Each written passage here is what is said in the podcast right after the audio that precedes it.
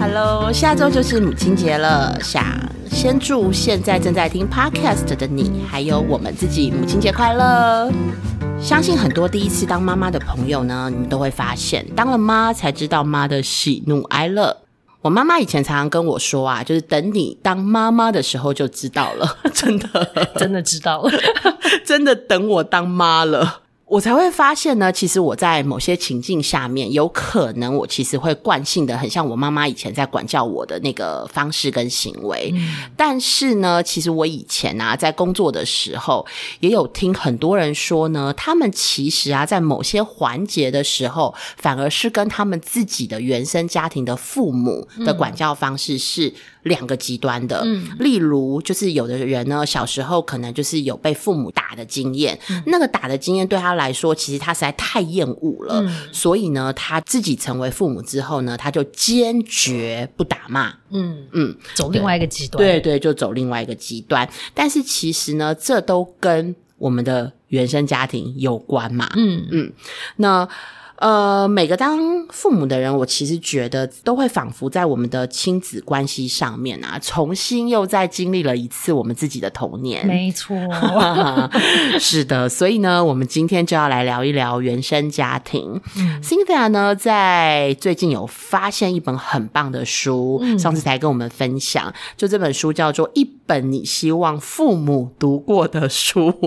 这从孩子的角度还要夸父，是不是？对，夸虎是写。说 孩子也会庆幸你读过，这应该是我看过最长的一本书名，实在超长，很长，而且其实它是以孩子的角度在发生的哦。辛迪亚告诉我说，这本书其实帮他重新反思了自己跟妈妈的关系嘛。嗯，对，所以呢，今天我就要和辛迪亚来好好聊聊这本书。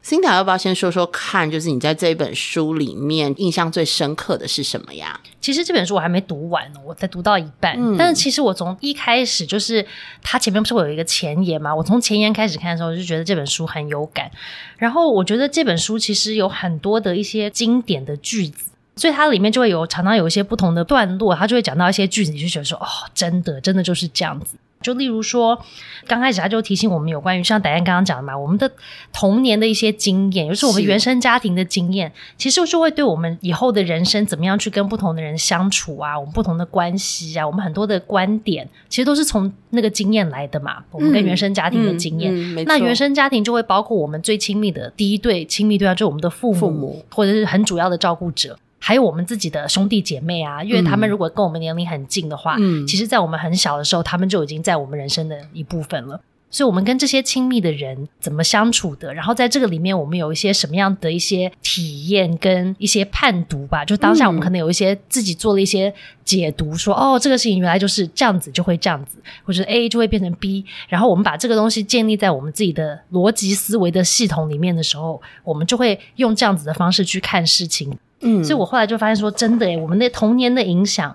真的比我们想象的还要大。更神奇的是，很多时候我们童年发生的事，我们都还不记得了，就是对不对？我没办法回想，对他可能是没有办法，我马上就可以想到说，哦，一定是曾经在可能我一岁的时候，我跟我爸爸去吃冰淇淋那个事件导致了什么什么什么，因为我根本都不记得了嘛。嗯，所以很多时候我才发现说，是一些很有趣的一些过程，去发现哦，曾经我们小时候的一些经验，可能影响。很大，但我们可能没有办法完全的回到那个当下去看到发生什么事。嗯，那我觉得另外一个让我觉得印象很深的事情，就是其实常常我觉得自己我们长大之后就会发现，说我们为什么好像跟我们自己爸妈很像？就是虽然有一部分的我们，我记得我在成长的过程里，我都会记得，我有真的有意识的跟我自己讲，说我以后。长大以后，我一定要怎么样怎么样，或是我一定不要怎么样怎么样嘛，都我有清楚的跟自己讲好了。讲好了之后，我就会有一天在过自己的生活的，有一天就突然讲出了某一句话，我就说，嗯，这句话怎么会是从我嘴巴冒出来？我明明不就是说我不要怎么样怎么样吗？就会发生一些状况，就是说怎么可能呢？明明就觉得不要做的、不想做的，或是很想做的，怎么都跟想象的不一样？所以，对不对？很有趣嘛。我以前也遇过，就是嗯，夫妻呀，然后那个他还说我曾经告诉我自己，我一定不要嫁给什么样、什么样、什么样的人。结果呢，现在这个什么样、什么样、什么样都在坐在旁边，这个先生都有。对，这就是一个很有趣的事情。而且我觉得这本书有讲到一个点，就是当然我们发现我们跟自己爸爸妈妈或是原生家庭里面的一些一些人很像的时候，当然有一部分是基因的造成嘛，对不对？一部分就是可能个性或者基因，当然有一些影响，但是很大的一部分其实就是我们的人生的经验，就是跟这些人的互动产生的这些经验，然后这些经验呢，它其实就会像。传承就是传家之宝的概念嘛，他会一代一代的从我的爸爸妈妈传传给我，又从从我又传给我的小孩，就会这样一路传下去。所以看那本书的时候，让我发现说，哇，这件事情的影响其实很大。但是那个书也很正向，他就说，其实当我们有意识去发现说，哦，原来我们有很多模式或是这样一直在重复、重复跟传承的时候，我们就有机会去改变，到底要传什么下去。因为当我们有意识去做一些改变的时候，我可能就会让我的小孩体验不一样的经验嘛。嗯，那他的人生经验不一样的时候，他就会有机会去传承不一样的东西给他的小孩。但是很多时候呢，我觉得因为成人，我们就是很可能结果导向，就是结果就是我们希望大家都很开心嘛。那我们的爸妈也希望我们开心啊。可是因为这样子，有些时候我们自己有负面情绪的时候呢，他们就会想尽不同的方法去让我们离开那个负面情绪。所以我觉得，他就提醒我们说，那我们自己当爸爸妈妈的时候，其实我们也会做同样的事。诶，就是我的小孩有负面情绪的时候，我也会想要赶快帮他解决，因为我也不想看到我小孩很辛苦又难过，又在那边很纠结啊。那我就要想办法去帮他解决，让他开心起来。但是那个方法很多时候我们都是用那个呃一些解决的方案，但是我并没有真的只是先去看到说哦原来你的娃娃坏掉你好伤心哦，或者是你的车子坏掉了，那你应该就会很生气，你的车子没有办法玩了，就是有一些那种感情上面的一些看到跟呼应呢，我们都很少记得去做，所以我觉得这个书其实是一个好的提醒，提醒一下我们说，对我们曾经可能怎么被对待，然后我们现在又怎么对待我们的小孩，那我们可不可以有一些不一样的方式去处理呢？那后来我也发现说，我们除他在讲这个育儿的事情的时候，其实很多也是跟我们的伴侣关系一样的嘛。因为我也会用同样的模式去对我的伴侣啊，因为我的我的操作 SOP 模式不会只针对某一。个族群会这样，不是只针对我的小孩是这样，或是只针对我的爸妈是这样。我对任何人其实都是同样的 SOP 在跑。对，所以其实当我们看到这些事情的时候，其实不只是我的小孩庆幸我看过这个书，应该是我人生中很多人都会 庆幸的重要他人都很庆幸。其实我觉得这本书啊，刚听你这样子的，就是梳理了一次啊，我觉得它是一个就是帮助父母。他说是一本希望父母读过的书嘛，孩子也庆幸你读过。孩子为什么会庆幸呢？因为我觉得这本书其实。是在告诉他的读者，教他认识他自己。对对，就是为什么你会有这样子的一个惯性？为什么你会选择这样子的嗯对待你身边的人？这个原因到底是什么？对，因为很多时候其实我们根本看不懂那个原因，因为就像刚刚讲，他我根本不记得了嘛，到底从哪来的呢？可是有些时候，当我们看到的时候，我们就会看懂。以前我有看过一个心理师，还有讲哦，他就说，像我们遇到一些小时候的状态的时候啊，我们就只能用当下。假设我那时候才三岁，那当然我的人生历练才只有三年嘛，我能够都有智慧跟去理解当下的真实状况呢。所以他说，你当下面对的时候，你才三岁，可是当你没有真正好好体验那个过程、看懂那个过程的时候呢？等到我们成为成人，我们又被诱发起那个状态的时候，我们其实又会回归那个三岁的状态去处理。就算你现在已经四十岁了，你又成熟了又有智慧的时候，还是一样。所以呢，他才会鼓励我们说，有些时候你就是为什么要回去看一看，说哦，为什么我会有这些反应的时候，其实就是要去用我们现在四十岁的智慧，跟体人生的一些体验去解读，说哦，原来当下是这样。所以我觉得他就会帮助我们去更理解自己，跟更理解别人啊，可以更可能感同身受。说对，当爸妈真的不容易。每一个人呢，当下都只能做自己觉得当下最好的抉择。后续发生了什么结果，可能影响到了谁，真的不是他当初的初衷，而且他也不知道你会如何解读。他可能以为你会解读的，觉得哇，我妈妈爸爸做的真好的决定。结果小孩完全不领情，觉得说天哪，这是什么什么烂抉择，让我这样子很痛苦。我曾经有一个想象啊，就是当夫妻在吵架的时候啊，如果旁边呢就是有一个那个跑马灯，有没有？然后可以把他们自己内心真正的需求就是跑出来，哎，说不定未来的世界真的有可能，不是说我想什么，然后就就会那个机器人 AI 就可以能够读到我到底自己心里在想什么，所以那。种就是说反话、说狠话那一种啊，就是你就不要听我说，你就看那个看跑马马灯 就吵不起来了。看跑马灯应该就很很想笑了吧？不会，我觉得我刚刚还听到了一个，就是在这本书我觉得很不错的地方，因为有人就会去探索原生家庭，或者是说啊哈，反正就是基因遗传来的嘛，或是我原生家庭的经验就是四十年，我就是这样子的学习而来的，好像就已经很固着了，就没有办法改变了。然后有的人就会觉得，甚至会去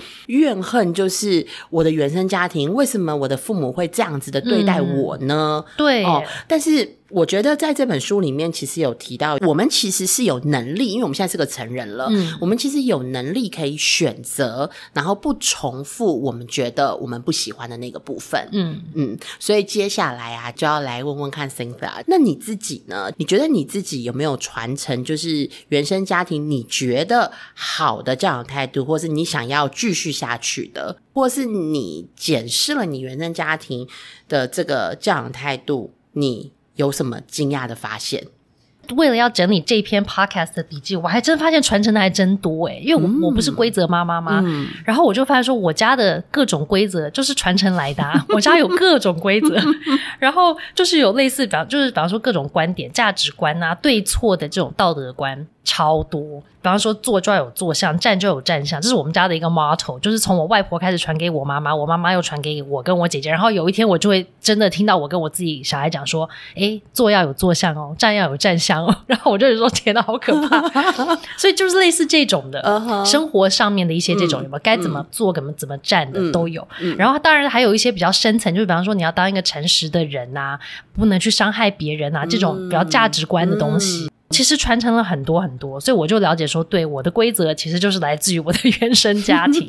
但我觉得这真的有好也有坏嘛，因为我真的觉得说有一些规范在生活里面，我自己当妈妈之后，我觉得其实是重要的。但我觉得很惊讶的点就是刚刚讲的，啊，就是为什么我明明觉得我不要不要，或是我要我要做的呢？其实怎么都没有成呢？没有、没有成为事实。然后就像我以前小时候也觉得说，哇，我爸爸跟我想象中的理想伴侣差很多，结果我就嫁了一个先生，跟我爸爸的个性非常非常的像。然后我就会在某一些我们的互动上面，我还会看到我妈我自己身上出现了我妈妈的影子。当时的对，然后我就觉得说，哦，原来这是一种很有趣的过程，就是我不只是要生小孩去感觉我爸爸妈妈当时当爸爸妈妈的心情，我还要去当太太，然后去有点像重新去活我爸爸妈妈他们两个的夫妻关系。然后我就想到，这是一个什么有趣的状态？有没有？嗯嗯就很像一个不知道是像轮回呢，还是在那种演电影听起来有点像，对，所以我就觉得说，哦，有一定是有什么原因，就是冥冥中一定是有什么原因，我会嫁这样的先生，我会生这样的小孩，然后我们的互动又会是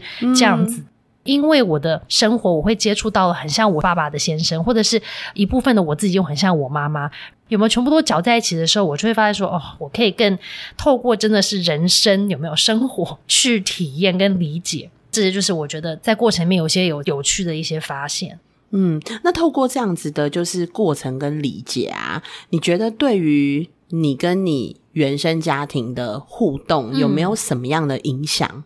我觉得有一度的我，就像刚刚导演讲的，我有一度会觉得说很很愤怒，或者是会觉得说很难过，就觉得说，对啊，明明好像爸爸妈妈我们对他都有某一种很高的期待，有没有？就是你就是要无限的爱我，你就是要做对我最好的决定。可是有些时候就事实就不是这样子。所以经历那个阶段的时候，就会觉得说，对呀、那就会怨恨嘛，说为什么？为什么你明明你可以做得更好，你不做？你当时不做，对呀、然后导致后来现在我要这样子，对不对？嗯所以有一度我有经历那一段，然后呢，又有一度呢，我就会因为自己体验了之后，就会发现说，哦，更可以同理，真的就是大家就只能做当下我觉得最适合的决定，或者是当下他真的也很很难受，所以他的那个决定可能不一定是对大家都好的，可是他已经是没办法了，因为他自己也顶不下来了。所以我觉得是过程里面，其实就会走过一些不同的历程。一部分刚开始是很怨恨啦，都把责任怪罪在别人的身上。但是呢，第二个阶段就会发现说，其实当下那些人、重要关系人，他们好像也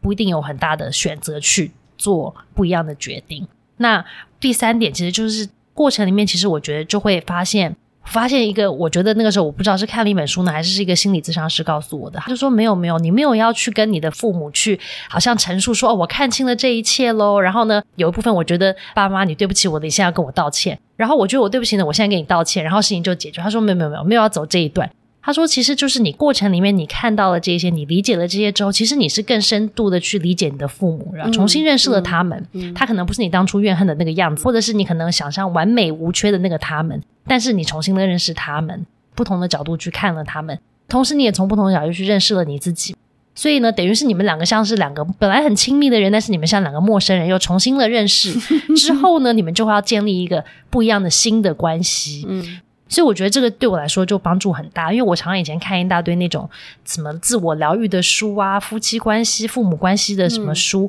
就会觉得说哦，我一定就是要积极处理嘛。以前有发生什么创伤，我就要去面对它、处理它，然后把它讲出来，可能就解决喽。结果他就说不是不是，你那样子真的太伤了，因为没有几个人可以做到。他说就算你愿意，你的父母还不一定愿意可以，因为对他们来说可能也是一个很深层的一种创伤。那他也不一定想要看到，虽然说你也不用这么积极努力。他说你只是要去看到他们，认识他们，然后认识你自己之后，你们就有机会可以建立不一样的关系。所以我觉得这个过程其实就让我看到了这一些之后，我就发现说，哦，原来我其实就是多多认识他们，多多认识我自己。但是我有没有要积极到，就是说我多认识之后，我一定会很喜欢他们吗？我会更爱他们吗？或是更觉得说我们的关系变得很正向吗？其实有时候不一定哦。但是可以更全然的去接纳那个状态，就是这样。因为以前有一度就是很多那个愤怒跟那个责怪的那一段的时候，我觉得它有点像是一种钻牛角尖的状态，你就会一直在里面绕圈圈嘛。确实，然后在那个情绪里面就会觉得哦，好气好气，好愤怒很愤怒。可是问题也没解决啊。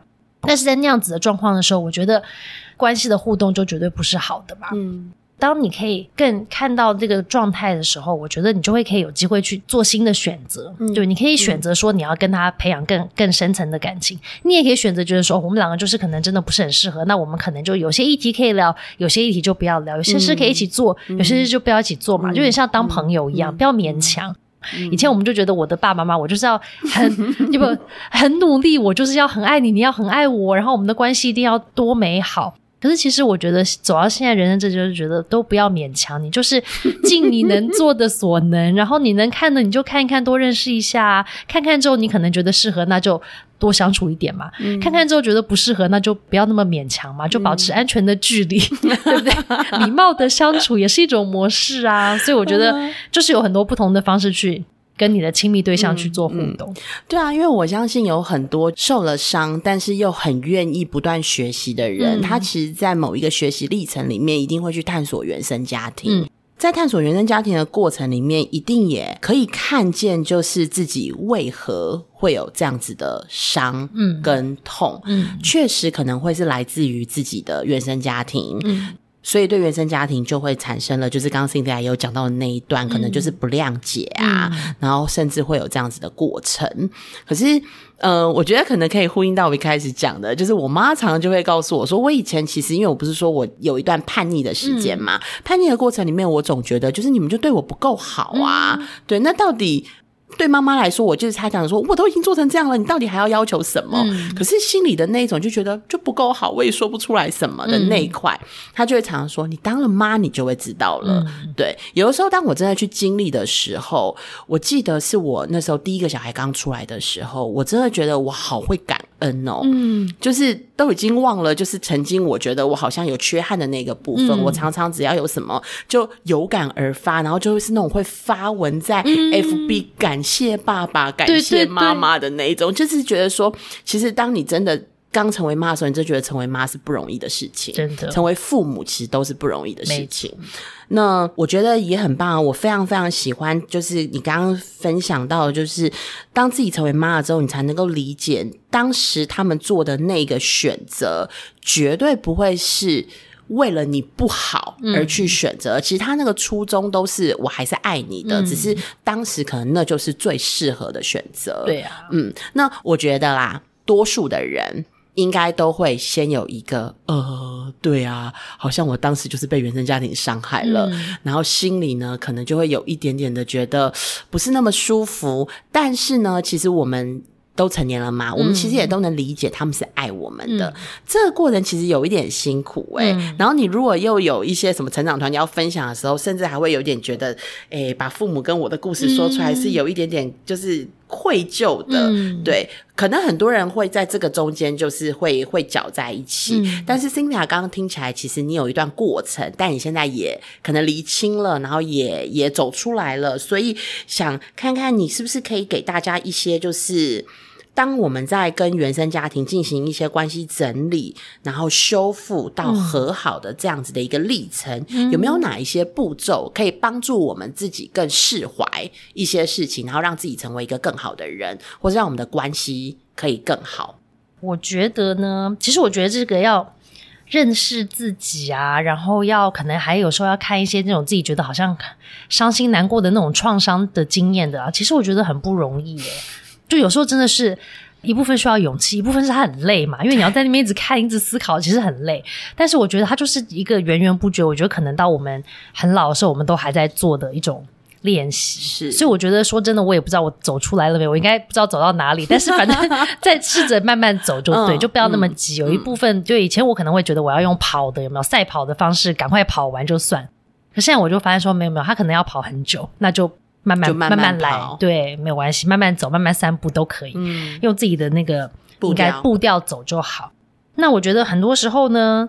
困难的点是在你在做这些练习的时候呢，要看到这些可能曾经受到的伤呢，难的那个地方其实就是卡在那个情绪里面嘛。就刚刚讲的那个钻牛角尖的时候，卡不出来的时候，所以这个就是导演讲，常常你可能需要有个伴或者是一个。对象可以去听听你稍微抒发一下、讲一下的。那这个人有时候不只是要听，他可能要给你一点点的小小的一些引导跟一些点，让你去多多思考一下，问自己一些问题。他不是说他要来帮你解读，说哦，那我知道你跟你妈妈、跟你爸爸就是怎么样怎么样，你跟你的小孩就是怎么样怎么样，而是是他问一些可能引导的一些问题之后，其实我会自己把答案想出来。因为那个是属于我自己的一些答案嘛，所以我觉得这样子的对象很重要。那有时候如果你的身边没有这样的朋友啊，或者是亲密的对象的时候，我自己真的觉得去看心理治疗师或者是心理咨商师是还蛮好的对象，因为他就是一个一个很中立的人嘛。对啊，他也有专业的训练，所以他也不会来批判你。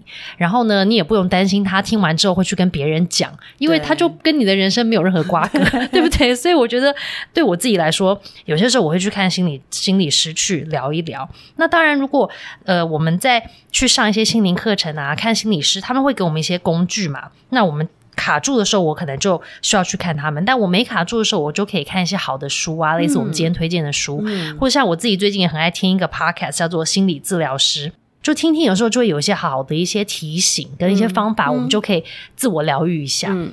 我觉得一些简单的步骤就是，第一个，我们在生活里面一定会发生一些那种。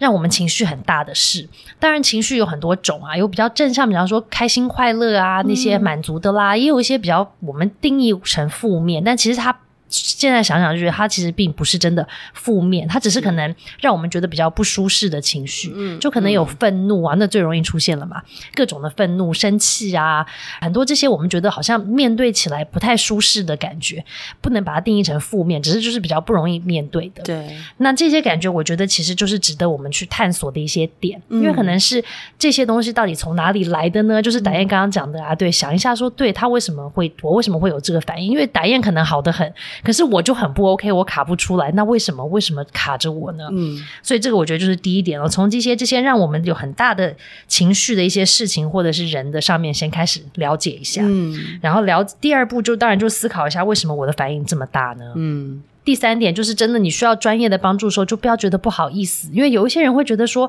这样子是不是感觉我好像病了，或者是我不好了，有没有？我自己不能帮助我自己了，那这样子好像不太好，所以就迟迟不愿意去找一些专业的人来帮助他。但是其实这个就是我自己想，就有点像说我今天好像落枕了，或者我筋骨很痛了，那你不是就会很开心的去找你的复健师、你的推拿师去帮你瞧一下吗？嗯，那卡出来了，你就舒全身舒畅了嘛。那个是身体上的不舒适啊，但有时候我觉得去看一些专业的一些这些心理治疗师的话，他其实是类似一种心理上你卡住，他帮你卡出来了，那你就对不对？你就好了嘛。对，而且你不需要担心，就是你跟他讲了之后，就是他会对你有不一样的诠释跟看待，因为他们非常专业的训练。对啊，所以我觉得这个也是我觉得重要的第三个点。嗯，那第四个点就是我自己发现很多时候呢。真的只是我们看事情的一个，你用什么样的滤镜跟角度去看的时候，根本就是同样的人、同样的事的时候，你的感觉都会变了。然后有时候很奇怪的就是，我们只是自己的一些感觉变的时候，你的对象、你互动的对象或是那个事情，它也会有一些很微妙的一些改变哦。可是这个当然需要一些时间嘛，但是。你可能观察一阵子，就会发现说，哎，奇怪了，以前好像我讲这句话，我小孩会很生气，可是他现在都不会了，为什么？但他这个不是可能马上就会发现，可能你可能过了好几个月，突然回头看说，哎，对耶，曾经我们好像都为了某个议题一直在争吵，可是怎么最近好像都没有了？嗯，那再来就是呢，我第五点就是我们刚刚讲，呃，很多时候我们的这个。亲密的对象，我们不是真的要他跟他重新去建立一种怎么样的创新的一些什么道歉的模式啊，一些可能回去重复呃体验曾经过过往的一些这些事情，而是我们要去试着去重新认识互相跟建立不一样的一个相处的关系。那第六个点就是要提醒自己，很多时候这个事情都是一个很漫长的过程，有没有马拉松要跑很久，而且要跑一辈子的，所以就是要给自己一些时间呐，然后不要那么急的，就是看到问题就要马上即即刻立即的要去处理它、消灭它，然后一定要看到很快很快的结果。有时候就那就是要好好自己陪伴自己一下，去经历一下，就是对他讲这句话让我真的气到不行，好气哦，然后感觉一下那个好气的感觉是什么。然后感觉一下，说你身体的时候，在好气的时候到底是什么感觉？比方说你的肚子超痛、胃超抽紧啦，然后胸很闷啊，就是各种身体的感觉，也好好的去体验一下，陪伴自己经历一下那个当下，就觉得说对，气到不行，他让我好气、好气、好气，然后也安慰一下自己啊，就说啊，对啊，感觉一下说真的好气的感觉也不一定很好嘛，同理一下自己的感觉，安慰一下自己说，对啊，今天你真的很气。然后呢，慢慢你真的就会发现，你自己会有一些改变，对方也会有某一种改变。嗯，那这个就是比喻来说呢，就是不是像那种特效，马上立马一吃完就见效的特效药，它比较像是那种慢慢调理身体的中药的概念。所以有些时候我们把我们的期待值放成是这样的时候，我们就会比较愿意去，反正就是慢慢过人生嘛。那人生里总是有酸甜苦辣，好的不好的啊，那你就把它当做一种体验。其实我觉得人跟人这件事情真的很奇妙啊！就是当我们真的在就是关系里面遇到困境的时候，我们常常很容易，其实一坐下来，不管是去找那个什么咨询师啊，或者找朋友，我们其实坐下来就是开始就是吐苦水嘛，然后往往希望的都是。赶快告诉我如何让对方改变，嗯，对方改变就会让我觉得好一点。对啊，可是其实啊，我觉得我们好几次的对话或对谈，或是我们看了一些书或什么，其实真正需要改变的是自己。嗯，就是我需要调整的其实自己。那自己要调整什么的？就是 Cynthia 刚刚有讲到，其实我觉得就是看事情的角度跟观点，就是我们增加一些观点，让我们看事情的角度可以更广，嗯，会变。那其实我们会很。愿意，其实我们的行为会改变。嗯，当行为会改变，其实关系里面的互动就会有一些调整。嗯嗯，那我觉得原生家庭确实是是一块，就是我可以这样比喻啦，它真的是铁板一块。你要想，哎，像我们这个年纪的人啊，我们的父母都已经多大了？嗯，我们怎么可能要求他改变呢？对呀，所以其实我觉得我们呃，只能转一个角度是。当时我们也不讲当时了，也有可能现在正在进行式嘛，就是他们还是有他们的观念或是想法，还正在影响着我们，嗯，到现在都还是。那我们用什么样的角度去诠释这件事情，其实就蛮重要的。嗯，有一件事情，其实我觉得 Cinta 刚刚有提到，我想再把它提出来，就是。我们自己有能量，嗯，可以把我们自己的家庭故事重整一次，整理一次，也不是重整，我们没有办法改写，嗯，但是我们可以整理一次，我们可以在这里面找出一些就是答案，嗯，我们是有力量的，嗯，对，那。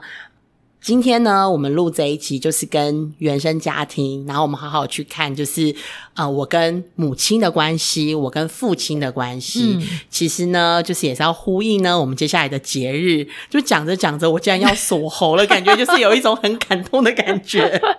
对，真的是自己在当了妈妈之后啊，会觉得就是成为为人父母，确实有他不容易的地方。那我们是不是可以透过就是我们自己的经验跟感受？手，然后试着去理解一下我们的父母对我们，他们想要用他们的方式传达的爱。嗯，对。那这一点我觉得就是，嗯，大家是可以去练习看看的，或是可以去想一想的。嗯，对。那我们就为接下来的节日呢，就祝福大家，就是母亲节快乐。对，然后好好的去跟自己的妈妈。其实是母亲嘛，妈妈，但我也是觉得，就是可以跟父亲，就是爸爸妈妈，就是好好的说说话，然后呢，真心的祝福他们，就是这个节日，其实也不是这个节日啊，这是象征意义。我觉得是希望我们都可以有很好的就是关系。嗯嗯，对。那妈很想聊呢，我们下次见，拜拜拜拜